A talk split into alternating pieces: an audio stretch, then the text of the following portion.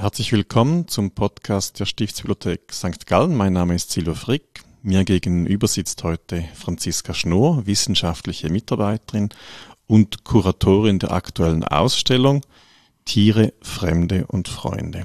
Hallo Franziska, schön bist du da. Hallo Silvio, danke. Freue mich, dass wir das Gespräch führen können.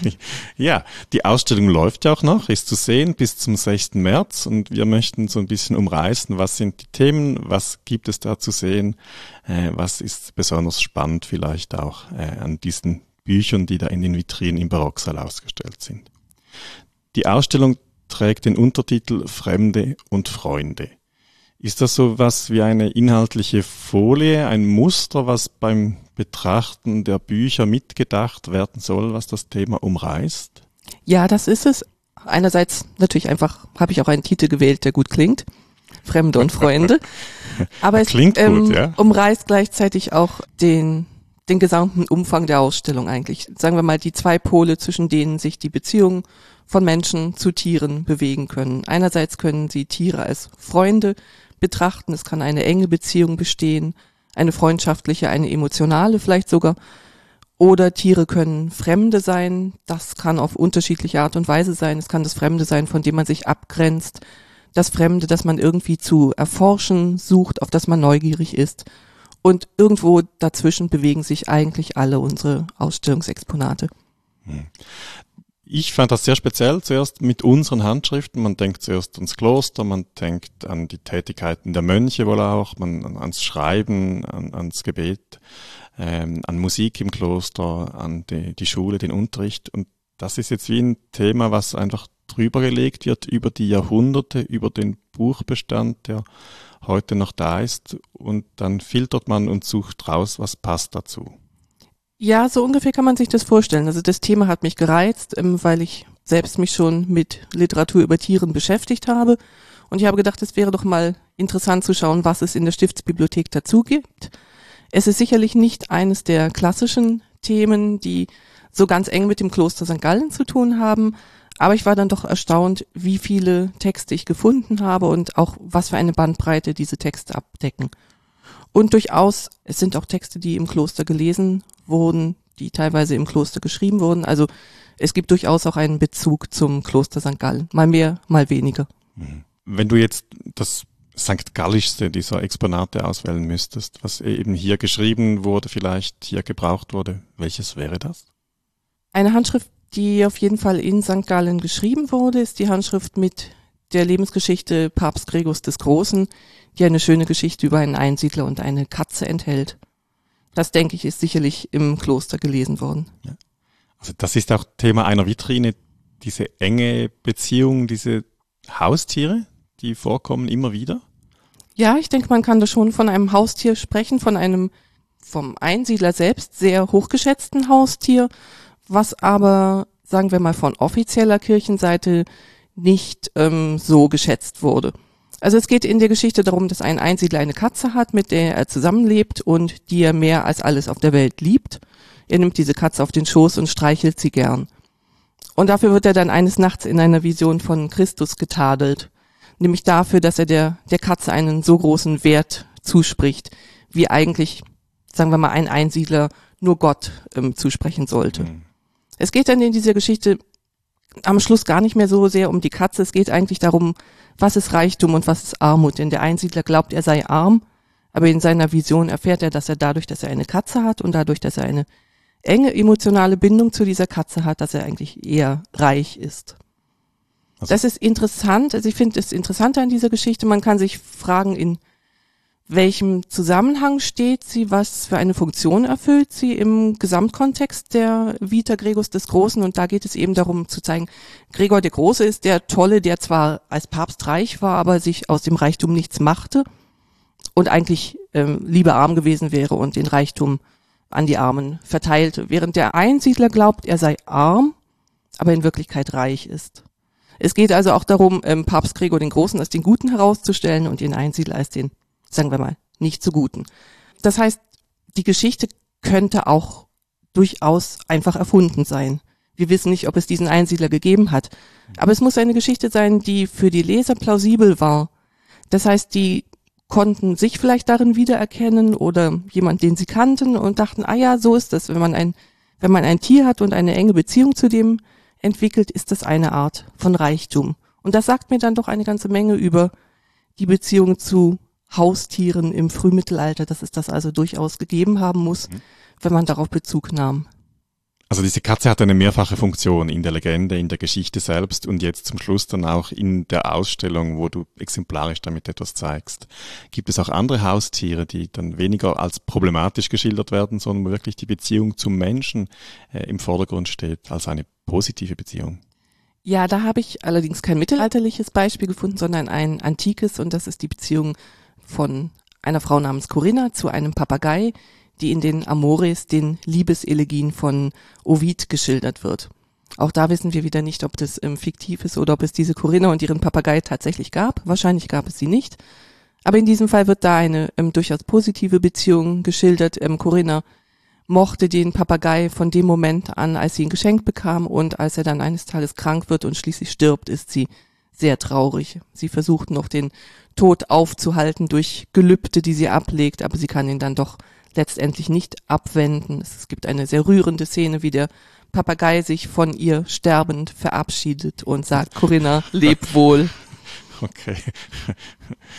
Sind, diese Tiere sind ein bisschen vermenschlicht dann auch. Gibt es auch Texte, wo dann wirklich Tiere als Tiere gesehen und beschrieben werden, ihre Funktion haben? Oder eher als Nutztiere dann vielleicht, wo das Menschliche dann in den Hintergrund gedrängt wird?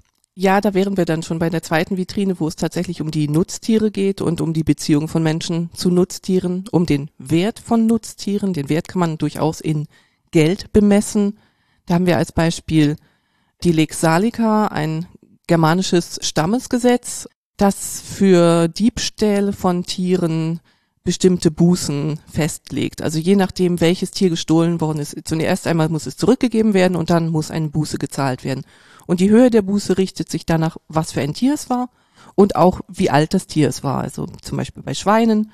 Für ein Ferkel muss man weniger bezahlen als für ein ausgewachsenes Schwein. Das heißt, das gibt uns Aufschluss darüber, wie viel die Tiere äh, Menschen wirklich wert waren. Oder ähm, ein weiterer Text darin ist die sogenannte Mulo Medicina, eine Maultier- und Pferdeheilkunde des spätantiken Autors Vegetius wenn man Nutztiere hielt, musste man natürlich auch dafür sorgen, dass sie gesund blieben. Und da haben wir eins der wenigen Zeugnisse eines ähm, tiermedizinischen Textes, in dem also Rezepte beschrieben werden gegen verschiedene Pferde- und Maultierkrankheiten, beispielsweise gegen den Rotz. Also man, man erhält den Wert des Nutztieres, indem man es gut behandelt und gut pflegt, eben Medizin anwendet. Weißt du, sind das Rezepte, die funktionieren würden? Hast du da etwas gefunden? Das weiß ich nicht. Dazu? Nein, ich habe diese Vitrine auch nicht im Katalog beschrieben. Das wäre nochmal interessant, das auszuprobieren. Also bei dem Rezept gegen Rotz sind verschiedene pflanzliche Bestandteile, die, die gemischt werden. Das Ganze wird dann mit Wein aufgelöst und dem Pferd in den Rachen geschüttet. Ich kann mir durchaus vorstellen, dass mhm. ähm, die Pflanzen eine Heilwirkung gehabt haben. Aber ob das jetzt tatsächlich alles eins zu eins so wirkt, wie wie es beschrieben wird, das weiß ich nicht. Und bei dem anderen medizinischen Text, der in derselben Vitrine liegt, dem sogenannten Bestiarius sangalensis, einer Medizin, die gänzlich auf tierischen Bestandteilen beruht, da wäre ich bei einigen Rezepten schon eher skeptisch. Mhm. Also das ist dann ganz die andere Perspektive. Das eine, die Medizin für das Tier und das andere, wenn ich das richtig verstehe, das ist die Medizin, die aus den Tieren für den Menschen hergestellt wird. Ja, ganz genau. Das sind also eigentlich zwei, zwei unterschiedliche Dinge, die sich nur berühren, weil es beides medizinisch ist. Genau. Also dieser zweite Text ist Medizin, die aus tierischen Bestandteilen hergestellt wird, aber für Menschen und von Menschen eingesetzt werden soll. Bestiarium, jetzt äh, bin ich neugierig. Was für Tiere? Sind das dann Was da nutzt kommen man für verschiedenste Tiere vor. Stier, Hirsch, Wildpferd, Geier, andere Vögel. Ich glaube auch ein Wiesel oder eine Maus, also auch kleinere Tiere. Und das Tier, was einen vielleicht dort am meisten überrascht, ist der Löwe. Mhm. Mit dem der Text beginnt. Das ist das einzige Tier, das auch mit einer kleinen Zeichnung versehen ist. Ja, da, da wundert man sich schon, denn ich meine, Löwen waren jetzt in Italien, wo der Text wahrscheinlich geschrieben wurde, nicht gerade ähm, verbreitet, dass man die überhaupt aufnimmt in diese Rezeptsammlung, das ist schon erstaunlich. Vielleicht, weil man dachte, der Löwe als der König der Tiere, der muss eine besonders heilkräftige Wirkung haben. Und die Rezepte aus Löwen, die helfen gegen alles Mögliche, also gegen Zahnschmerzen, gegen Augenleiden. Die Milch einer Löwin zu trinken soll empfängnisverhütend wirken. Wenn man den Körper mit Löwenfett einschmiert, soll man vor Schlangenbissen geschützt sein und so weiter. Also auch, es gibt auch ein Rezept, ich weiß nicht mehr ganz genau, vielleicht ähm, mit Löwenblut, wenn man sich mit Löwenblut einschmiert, dann kann man mit Dämonen reden. Also es ist zum Teil auch ähm, sehr magische, mhm. sind sehr magische Gedanken dahinter. Was wir heute ja eigentlich nach wie vor kennen, nicht, wenn es den Handel gibt mit Elfenbein oder mit anderen Teilen von Tieren, die dann als Medizin verwendet werden und die man eben entsprechend schützen Ja, daran, muss. daran habe ich auch gedacht. Ja. Also gemahlenes Nashorn mhm. äh, beispielsweise als Pulver gegen alle möglichen Leiden. Genau. Also die, die Topoi, die sich dahinter verbergen, die sind, sie sind alt und zum Teil heute noch wirksam. Gibt es andere solche Themen zum, zum Thema Tier, Fremde und Freunde, die du gefunden hast und die heute noch äh, dir begegnen, wo du gedacht hast, ja, das hat der Mensch äh, ähnliche Fragen über tausend Jahre oder mehr. also eine, eine Frage, die natürlich die Menschen irgendwie immer schon beschäftigt hat und auch heute wieder beschäftigt, ist, was unterscheidet den Menschen vom mhm. Tier? Das ist, glaube ich, heute wird es immer immer das, wichtiger. Hat also das sollen, Tier eine Seele? Genau, hat das Tier eine Seele? Sollen Tiere Menschenrechte haben? Und wenn ja, warum? Und wenn nein, warum nicht? Und mit dieser Frage haben sich schon die antiken Philosophen auseinandergesetzt. Mit der Frage haben sich auch die christlichen Kirchenväter, die Theologen beschäftigt. Ähm, Augustinus beispielsweise sagt zu dieser Frage, das Tier habe durchaus einige Eigenschaften, die es dem Menschen ähnlich machen. Also es hat genau wie der Mensch Triebe, es hat genau wie der Mensch ähm, Gefühle, aber es verfügt nicht über Verstand. Und das ist ähm, meistens der Unterschied, der gemacht wird zwischen Menschen und Tieren. Menschen sind die mit Verstand und die Tiere haben eben keinen Verstand und deswegen stehen sie auch eine Stufe unter den Menschen. Hast du die Bibel auch ausgestellt? Nein, es ist keine Bibelhandschrift ausgestellt, obwohl natürlich in der Bibel auch ähm, Tiere an verschiedensten Stellen vorkommen. Das eine ist diese Frage nach eben der Seele der Tiere, das Vernunftwesen äh, Mensch, dann, dass man dagegen hält. Gibt es auch ein sage ich, ein, ein nüchterneres, ein wissenschaftlicheres Interesse an Tieren, ähm, wo man ja Verhalten anschaut, das in diesen Texten gespiegelt ist. Ja, das gibt es und auch da ist ähm, die Antike eigentlich erstmal wieder ganz besonders wichtig und ähm, als Hauptvertreter der Zoologie ist da Aristoteles zu nennen, der sich ähm, sehr intensiv mit Tieren beschäftigt hat, der sie beschrieben hat aufgrund eigener Beobachtungen, aufgrund von Beobachtungen, die ihm von anderen Personen berichtet wurden. Und der ähm, versucht, die Tierwelt zu systematisieren, also die ähm, Gliederung der Tierwelt zum Beispiel in Wirbeltiere und Wirbellose und bei den Wirbeltieren dann wieder Säugetiere, Vögel, Amphibien etc. Das ist etwas, was wir heute noch ja quasi von Aristoteles übernommen haben und was heute noch gilt. Aristoteles Texte sind ja auf Griechisch geschrieben worden und kommen erst relativ spät ins lateinische Mittelalter. Und zwar nehmen sie einen Umweg über die arabische Sprache. Das ist also eine doppelte Übersetzung. Zunächst wurde aus dem Griechischen ins Arabische übersetzt und 1220 hat dann ein Ire oder Schotte namens Michael Scotus die Werke von Aristoteles über die Tierwelt zum ersten Mal aus dem Arabischen ins Lateinische übersetzt. Er lebte zu der Zeit in Toledo, wo es eine ganz wichtige Übersetzerschule gab. Und was ist das für ein Exemplar des Textes, den wir haben? Wir haben eine Handschrift des 13. Jahrhunderts. Das also heißt früh. also recht früh, liegt relativ nah an der Entstehungszeit des Textes. Auch so von der Schrift her würde ich sagen eher vielleicht erste Hälfte 13. Jahrhundert als die zweite. Und ähm, wir wissen aber nicht, oder ich weiß nicht, wo er geschrieben wurde und wie er nach St. Gallen gekommen ist. Hm. Jetzt, wenn wir bei diesem zoologischen Interesse bleiben, das Ausstellungsplakat ist erwähnenswert. Das ist ein Druck, eine Katze, das ist sehr schön geworden, die einem hier äh, gebannt anschaut, sage ich mal. Das ist ein viel, viel neuer Text. Genau, das ist ein Text aus dem 16. Jahrhundert von Konrad Gessner, einem Gelehrten aus Zürich, der eine große Enzyklopädie über Tiere verfasst hat und eigentlich alles zusammenfasst, was es an Wissen vor ihm gab und dann auch wiederum aus eigener Beobachtung noch hinzufügt. Das Besondere bei Gessner ist, dass er auch großen Wert auf die Illustrationen gelegt hat. Also sein dreibändiges Werk ist mit Holzschnitten illustriert und die sind wirklich ziemlich naturgetreu. Darauf legt er großen Wert. Mhm. Also es sind sehr schöne Drucke und das Plakat auch sehr schön geworden. Überhaupt, ich durfte die Ausstellung ja einrichten und die Bücher in die Vitrine legen, ist mir aufgefallen, dass immer wieder und ganz speziell auch in der mittleren Vitrine Tiere als Buchschmuck vorkommen. Auch der Löwe, den du vorhin erwähnt hast, aus dem man den Medizin machen kann, der ist eine ganz rührende Darstellung, nicht ganz so naturalistisch, wie man sich das vielleicht vorstellen könnte. Nein, das aber, stimmt, der ist nicht äh, so ganz naturgetreu. Aber da gibt's immer wieder ähm, sehr schöne Darstellungen. Hast du darauf auch speziell geachtet? Ja, auf jeden Fall. Ich wollte ähm, keine Ausstellung über Tiere machen, in der es dann nur Texte zu lesen gibt. Also ich wollte unbedingt auch etwas fürs Auge dabei haben und da hat sich angeboten, das in der Vitrine in der Mitte zu versammeln und dies also den Tieren als Buchillustration, als Buchschmuck gewidmet.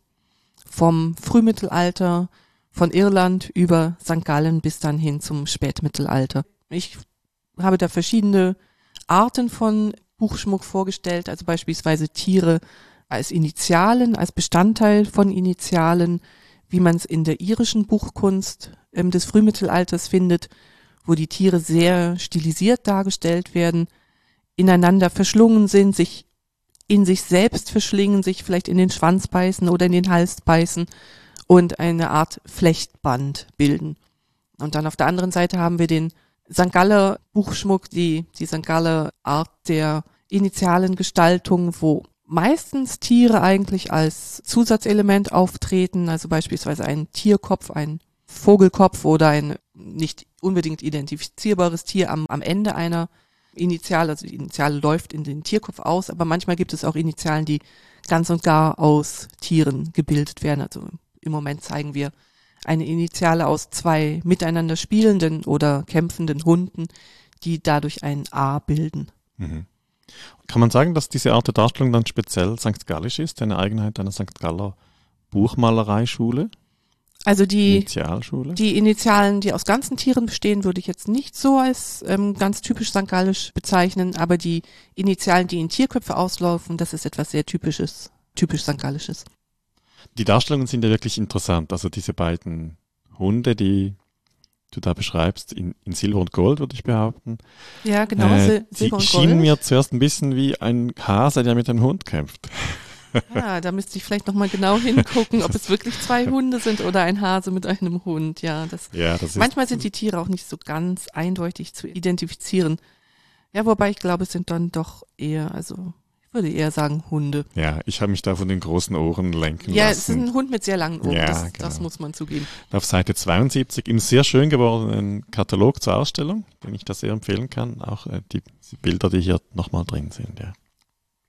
Eine zweite Darstellung hat mir sehr gut gefallen. Das ist ein musizierender Bär.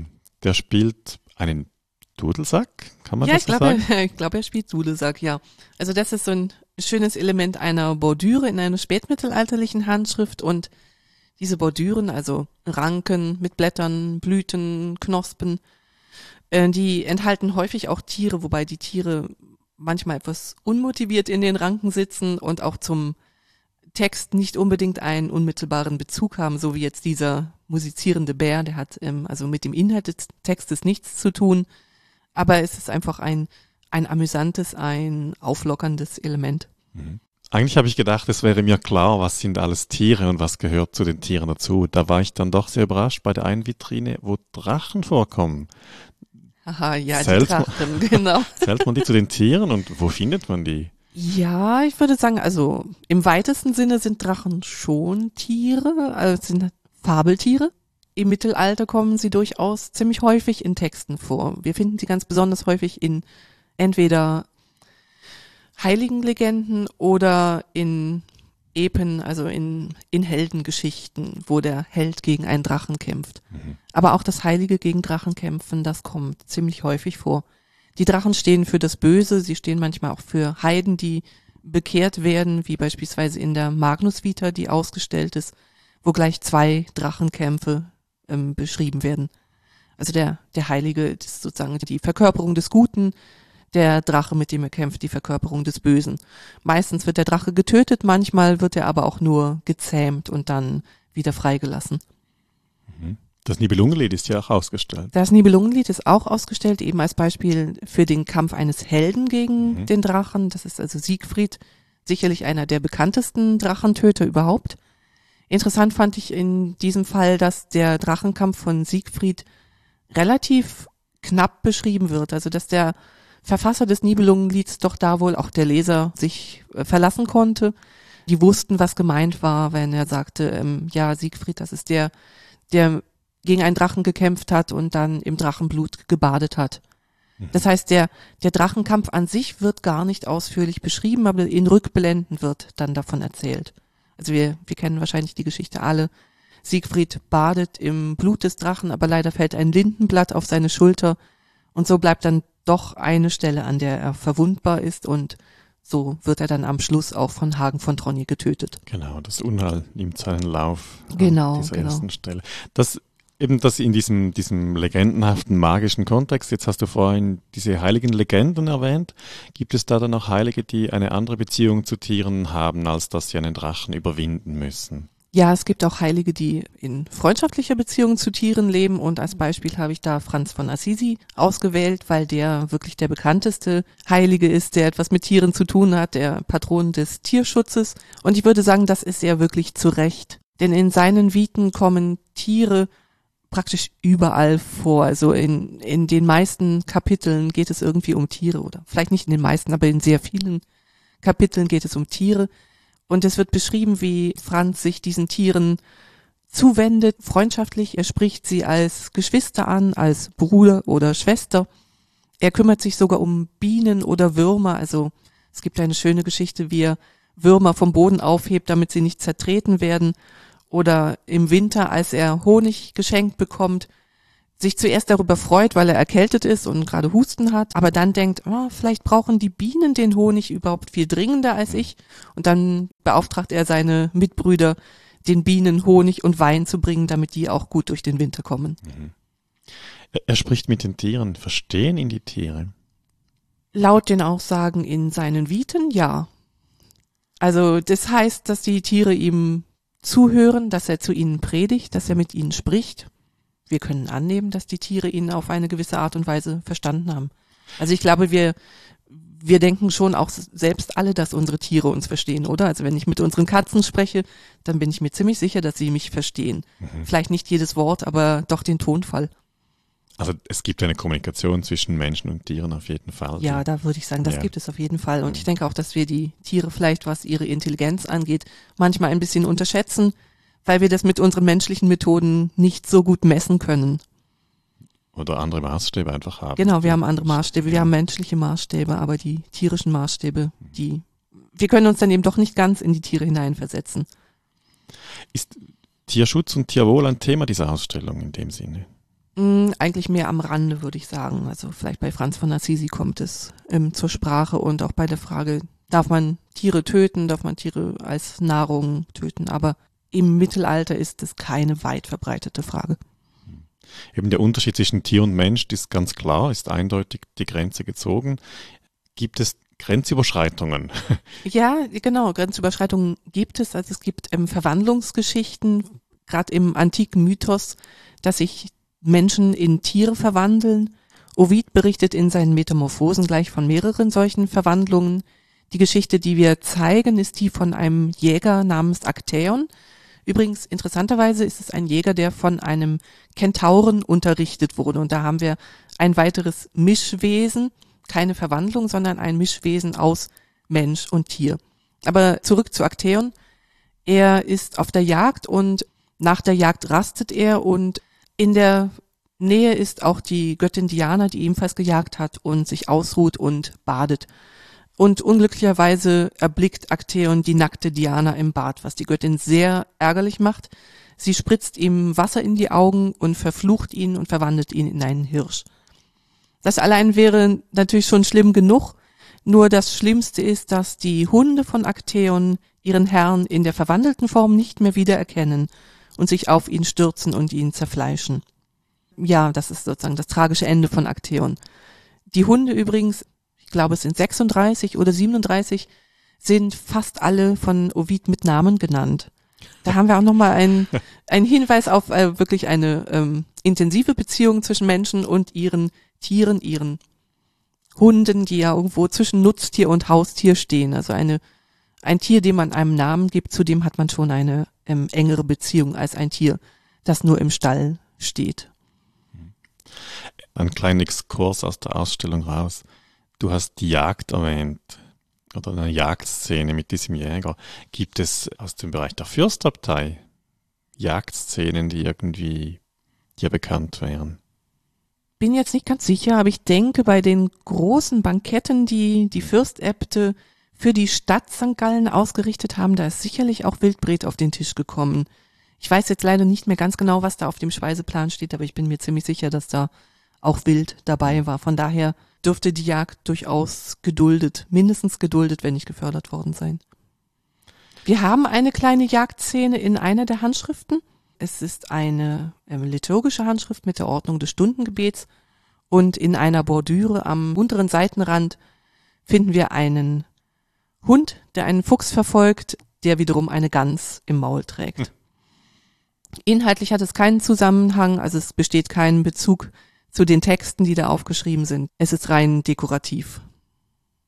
Du hast vorhin Metamorphosen erwähnt. Das ist eine wunderbare Überleitung, die Bücher zu verlassen an dieser Stelle und einen Blick auf die Tablare und Gestelle an den Rändern, an den Wänden ja, des Barocksaals zu werfen. Das ist, finde ich, etwas ganz Besonderes ja. an der Ausstellung, dass wir mit Marlies Pekarek, einer St. Galler Künstlerin, zusammengearbeitet haben und sie die Ausstellung mit einer künstlerischen Intervention begleitet.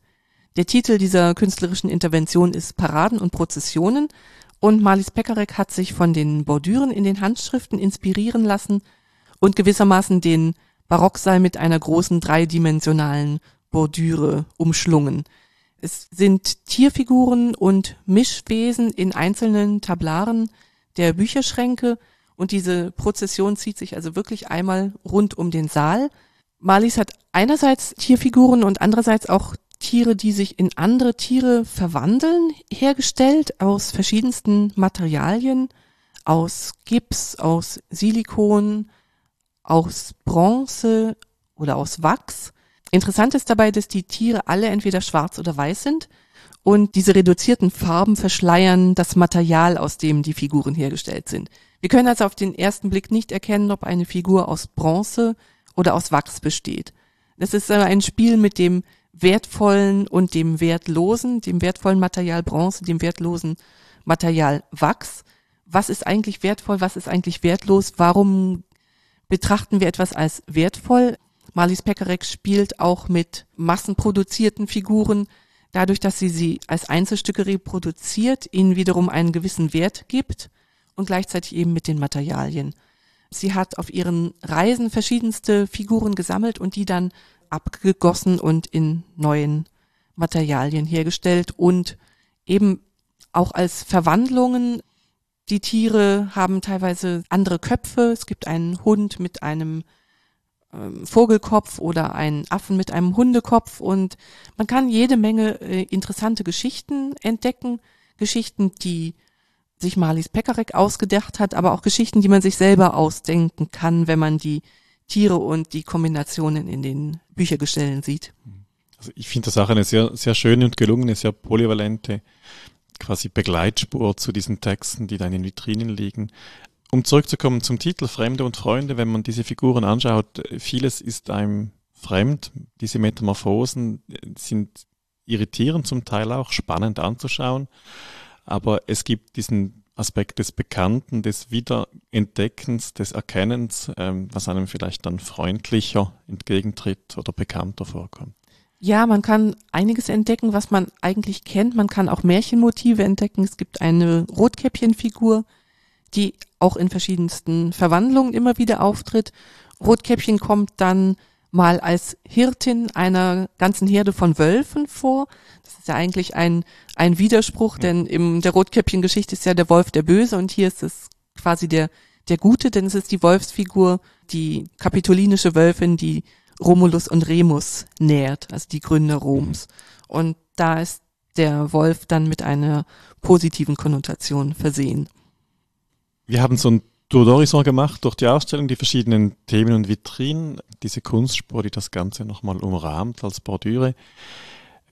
Zum Schluss hast du etwas Spezielles, etwas, was dir ganz lieb ist in dieser Ausstellung, was wir noch erwähnen sollten? Gibt es ein, ein interessantes, ein Lieblingsstück von dir? Also ich glaube, das Lieblingsstück von mir ist die Geschichte vom Einsiedler und der Katze, weil es auch die ähm, Geschichte ist, die mich am meisten überrascht hat. Und ein weiteres Lieblingsstück ist vielleicht das ganz kleine Gebetbuch, ähm, das in der mittleren Vitrine liegt, mit wunderbar fein gezeichneten Tieren in den Bordüren am Rand. Also da ist zum Beispiel ein sehr schöner Hund, vielleicht ein Windhund mit Halsband. Man kann also erkennen, das war ein Haustier. Eine sehr schöne und sehr spannende Ausstellung. Danke, das ähm, freut mich. Ja. es hat auch ähm, großen Spaß gemacht, die Ausstellung vorzubereiten, sich zu überlegen, welche Handschriften kommen in Frage, wie kann man das auf verschiedene Themen aufteilen. Habt ihr vieles nicht genommen? Gäbe es noch mehr zu diesem Thema? Ach, es gäbe schon noch mehr, durchaus. Aber ich würde sagen, wir haben schon einen Großteil der, der in Frage kommenden Handschriften gezeigt. Mhm. Aber es war auch schön, ähm, diese Handschriftenausstellung oder Handschriften und Druckausstellung ganz und gar mit im Beständen der Stiftsbibliothek gestalten zu können. Mhm. Hast du im Homeoffice gearbeitet zwischendurch? Äh, zwischendurch ja, teilweise. Wart ihr, eure Katzen waren die hilfreich? Ja, manchmal ablenkend, aber auch auf eine gute Art und Weise ablenkend. Ja. Die sitzen, liegen gerne neben mir auf dem Schreibtisch, wenn ich im Homeoffice okay. arbeite. Ich das ist dann durchaus auch inspirierend. Sehr schön. Franziska, ich danke dir ganz herzlich für dieses Gespräch und diesen Einblick. Danke, Silvia, sehr gerne. Bitte. Und ich lade alle ein, die noch Zeit haben und Lust haben, bis zum 6. März 2022 diese wunderbare Ausstellung zu besuchen. Wiederhören.